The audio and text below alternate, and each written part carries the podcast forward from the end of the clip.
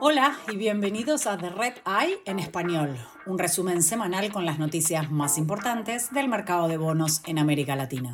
Soy Julieta Valente de Red Intelligence. Hoy es 22 de enero del 2024. Esto es lo que necesitas saber para comenzar tu semana.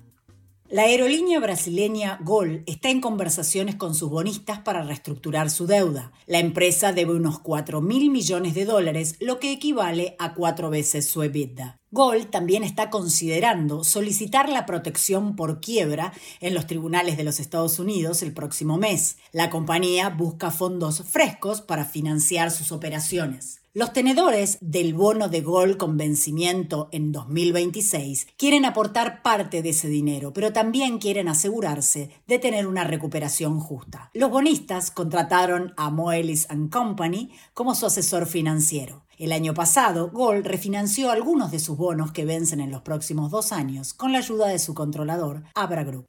En Ecuador, el gobierno se apresuró a recaudar fondos que dijo que serían utilizados para pagar su deuda contra las bandas de narcotraficantes. El ministro de Finanzas, Juan Carlos Vega, propuso un aumento del impuesto al valor agregado del 12 al 15%. Dijo que ayudaría al país a acceder a financiamiento multilateral. El aumento propuesto recaudaría hasta 1.300 millones de dólares anuales. La Asamblea Nacional tiene 30 días para decidir sobre el proyecto de ley.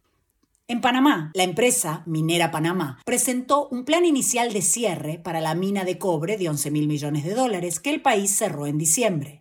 Cerrar costará decenas de millones de dólares al mes. Minera Panamá, que es propiedad de First Quantum Mineral, planea mantener a 1.400 trabajadores en plantilla. La compañía necesita gestionar más de 120.000 toneladas de concentrado de cobre que están almacenadas en el sitio. También implementará medidas de mitigación basadas en un estudio de impacto social y ambiental.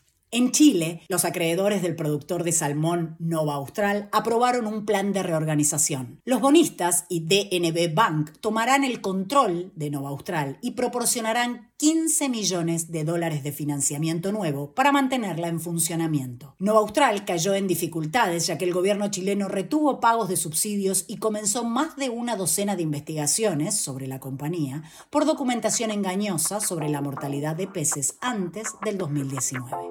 Gracias por escuchar The Red Eye en español. Pueden suscribirse a The Red Eye desde cualquier plataforma. Para obtener todas las últimas noticias sobre deuda en mercados emergentes, visite redintelligence.com.